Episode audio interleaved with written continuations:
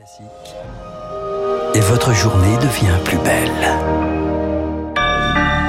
Merci d'écouter Radio Classique, il est 8 heures.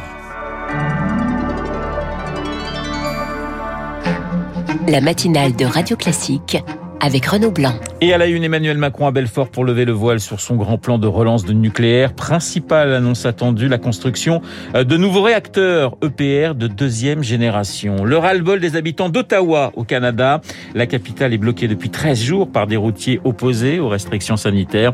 On entendra le témoignage d'un Français sur place. Et puis, faut-il interdire le port du voile dans le sport? C'est le débat houleux du moment au Parlement.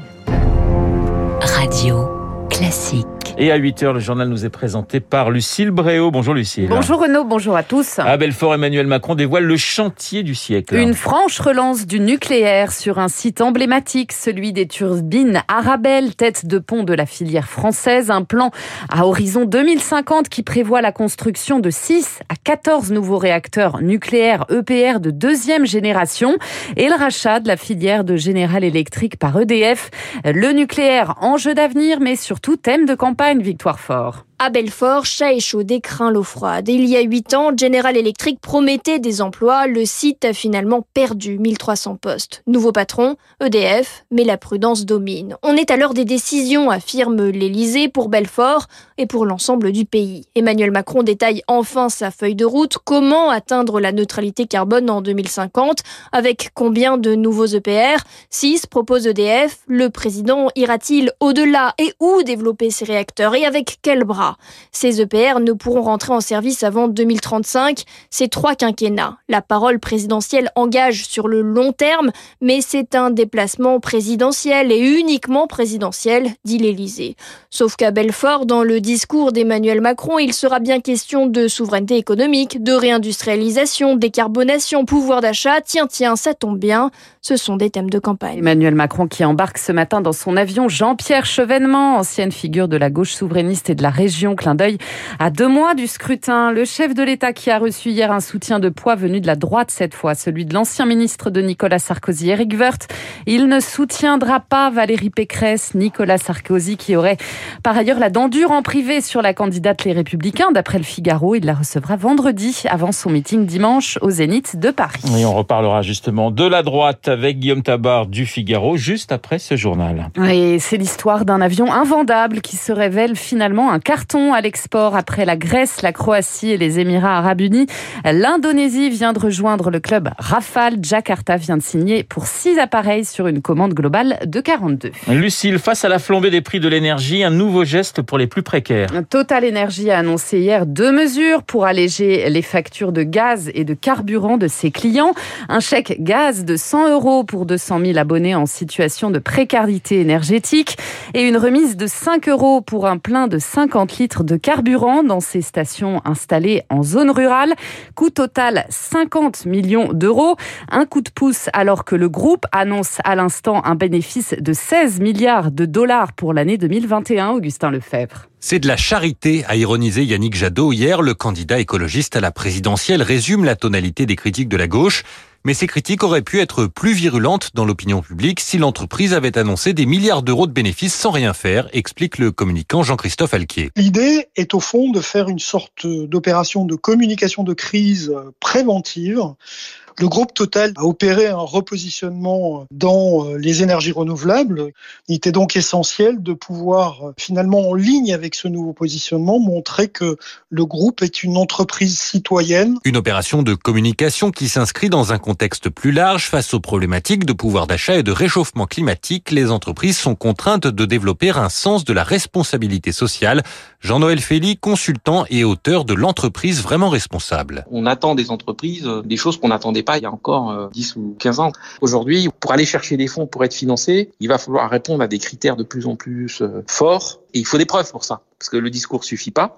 Il va y avoir la catégorie des entreprises qui le font par éthique. Et puis, il peut y avoir, bien sûr, ceux qui sont plus cyniques. Mais en tout cas, la dynamique, elle est vraiment là. Selon lui, les entreprises qui n'ont pas pris conscience de ce nouveau rôle social sont vouées à disparaître. Augustin Lefebvre, eux, veulent faire entendre leur colère face à la flambée des prix de l'énergie et les mesures sanitaires. Les premiers convois de la liberté inspirés de ce mouvement né au Canada sont partis du sud de la France hier, de Nice ou encore Bayonne. Ils se sont donné rendez-vous porte de Bercy à Paris à 20h demain. Au Canada, justement, Justin Trudeau dénonce des blocages inacceptables. La police menace désormais d'arrêter toute personne bloquant les rues. Les chauffeurs routiers paralysent Ottawa depuis 13 jours. Ils s'opposent à l'obligation vaccinale pour passer la frontière américaine. Après plus de deux semaines de contestation, les habitants de la capitale sont excédés. Franck est français. Il travaille à Ottawa depuis 15 ans. Son immeuble donne sur plusieurs camions et clairement, il n'en peut plus klaxonner de 8 heures du matin jusqu'à 10 heures, 11 heures, minuit. Ça rend fou n'importe qui. Et les chemins sont bloqués, donc euh, pour aller au travail, c'est comme d'aller dans un labyrinthe, mais tous les jours ça change le labyrinthe. Les gars, ils ont des panneaux euh, freedom, liberté. Par le fait même, en fait, ils empêchent la vie. Si on est vu avec le masque, voilà, ça y est, ça commence. On peut avoir des remarques désobligeantes. Puis eux, ils sont dans leur bulle où ils sont persuadés que tout va bien, c'est pacifique. Voilà quoi. Les gens, ils veulent qu'ils partent. En plus, c'est marrant parce que les gens d'Ottawa, honnêtement, c'est tout ce qui est plus placide la couleur favorite d'Ottawa, à mon avis, c'est le beige. On en rigole, mais c'est ça en plus.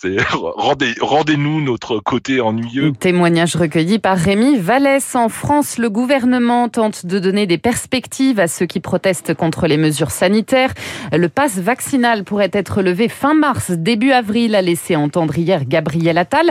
Des propos qui font écho à ceux du président du Conseil d'orientation de la stratégie vaccinale, Alain Fischer, interrogé plus tôt par le Sénat pour le porte-parole du gouvernement, la baisse franche, nous y sommes. 235 000 personnes ont été testées positives mardi contre 416 000 il y a 7 jours. Vous écoutez Radio Classique, il est 8h06. Salah Deslam, de nouveau entendu aujourd'hui au procès des attentats du 13 novembre 2015. Le principal accusé, seul membre des commandos terroristes encore en vie, est interrogé pour la première fois sur le fond du dossier depuis hier. Mutique pendant les 5 ans d'enquête, il s'est montré plutôt prolixe face à la cour tout en minimisant son rôle. Eric Kush. Cheveux rasés, barbe raccourcie, Salah Abdeslam et loquace. Je n'ai tué personne, blessé personne, clame-t-il dès les premières minutes de l'audience, avant d'affirmer plus tard avoir renoncé à enclencher sa ceinture explosive.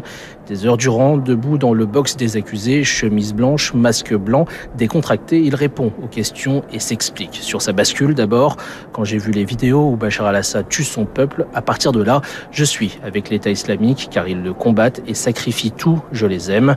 A-t-il tenté de les rejoindre? En Syrie Non, à cause des attaches que j'avais en Belgique, se défend-il, même si en même temps il a rappelé qu'il avait des frères en Syrie, son meilleur ami Abdelhamid Abaoud, le cerveau présumé du 13 novembre, et son frère Brahim dont il n'aurait découvert le séjour au Levant que quelques mois après son retour. Il n'a aucune idée de la mission qui lui a été confiée, pas plus d'informations sur la galaxie djihadiste autour des attentats. Tout était planifié à Raqqa, on ne savait pas qui devait faire quoi, chacun avait son petit secret, tente-t-il d'expliquer.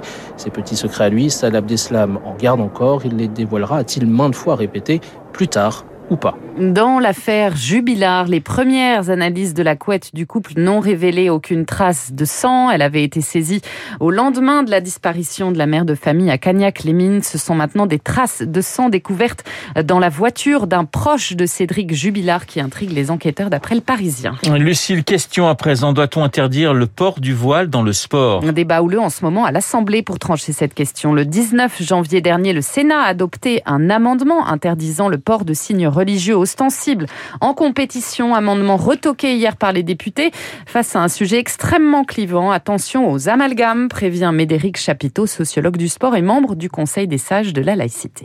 Le phénomène est minoritaire, sauf qu'il faut être prudent avec l'utilisation à la fois du terme et à la fois des chiffres. Si on prend le chiffre qui est proposé par la ministre déléguée au sport d'une centaine de clubs en lien avec une mouvance séparatiste, 100 clubs sur les 155 000, c'est très minoritaire. Pour autant, si on prend ces 100 500 clubs qu'on multiplie par à peu près la centaine d'adhérents moyens, on se retrouve avec environ 10 000 personnes qui s'entraînent dans un environnement séparatiste. Là, ce n'est plus minoritaire, cela devient inquiétant. Le voile peut être un outil de revendication politico-religieuse. Les signes ostentateurs, ils n'ont pas leur place dans le sport, c'est la charte olympique qui le précise, le sport n'est pas un lieu de démonstration religieuse. Les propos recueillis par Elodie Wilfried, faute d'accord entre les deux chambres, c'est l'Assemblée qui aura le dernier le 24 février. Et puis aux Jeux olympiques d'hiver de Pékin en Chine, la grosse déception d'Alexis Pinturo ce matin, le skieur de Courchevel, éliminé du combiné alpin alors qu'il visait le titre olympique. Il a raté une porte dans le slalom. Deuxième épreuve de ce combiné, bilan une chute. Il aura pris tous les risques après une descente décevante. La médaille d'or revient à l'Autrichien Johannes Strauss. Et puis on suivait ce matin aussi les phases finales du snowboard cross masculin. Un Français était qualifié pour les, pour les demi. Merlin Surgé, malheureusement, il n'a pas réussi à atteindre la finale. Voilà, c'est pas une grande journée en perspective pour euh, les Français, mais Lucie, je suis sûr qu'on va, se rattraper dès demain matin, absolument. Merci Lucie, on vous retrouve à 9h pour un prochain journal. Dans un instant, mon invité, Pascal Boniface, le fondateur et le directeur de l'IRIS, et puis l'édito politique de